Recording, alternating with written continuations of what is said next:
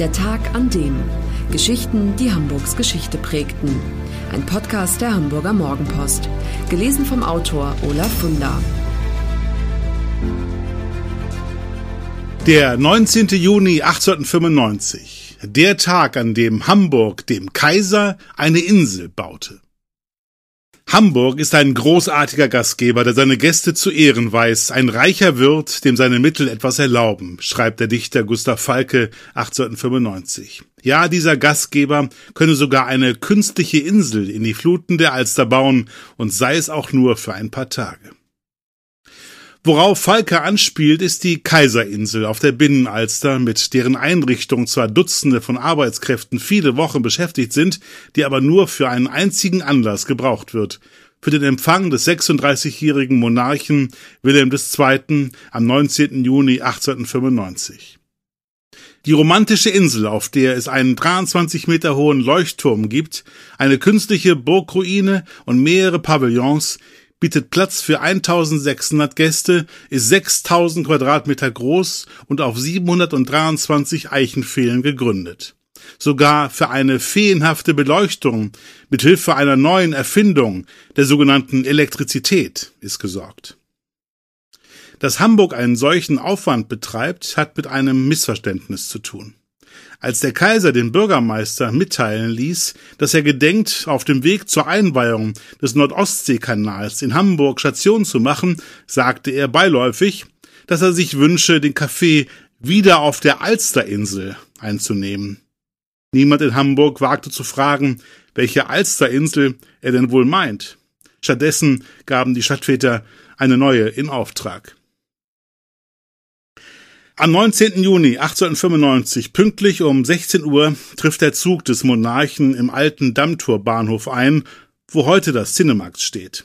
Es herrscht Kaiserwetter in der Stadt und Hamburg hat sich rausgeputzt wie nie. Auf dem Rasen vor dem Bahnhofsgebäude hat eine Ehrenkompanie des Infanterieregiments 76 Aufstellung genommen. Dunkelblauer Waffenrock, lange weiße Leinenhose und blank gewienerte Pickelhaube. So ausstaffiert präsentieren die Soldaten das Gewehr.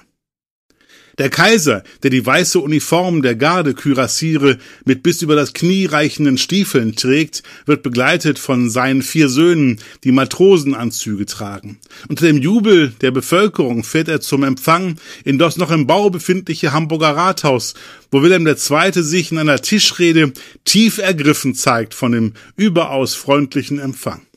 Desgleichen habe er selten erlebt.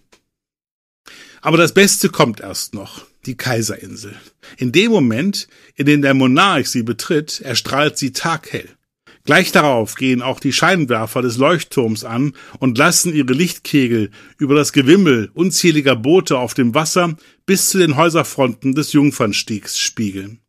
Der Höhepunkt das Feuerwerk. Von einem Pavillon aus, dessen Dach mit einem umkränzten und gekrönten W verziert ist, wie Wilhelm, schaut der Kaiser Kaffee trinken zu, wie ein feuriger Wasserfall von der Lombardsbrücke in die Alster stürzt und sich zwei scheinbar aus dem Wasser ragende Forts gegenseitig mit Blitz und Donner befeuern.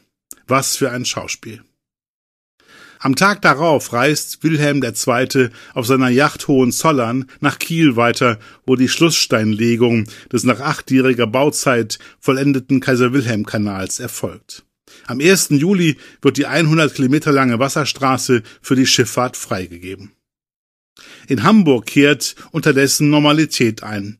Der Blumenschmuck und die Girlanden werden von den Laternen entfernt. Die Kaiserinsel hingegen wird 45 Tage lang zum Ausflugsziel des gemeinen Volks. Dann wird sie wieder abgebaut.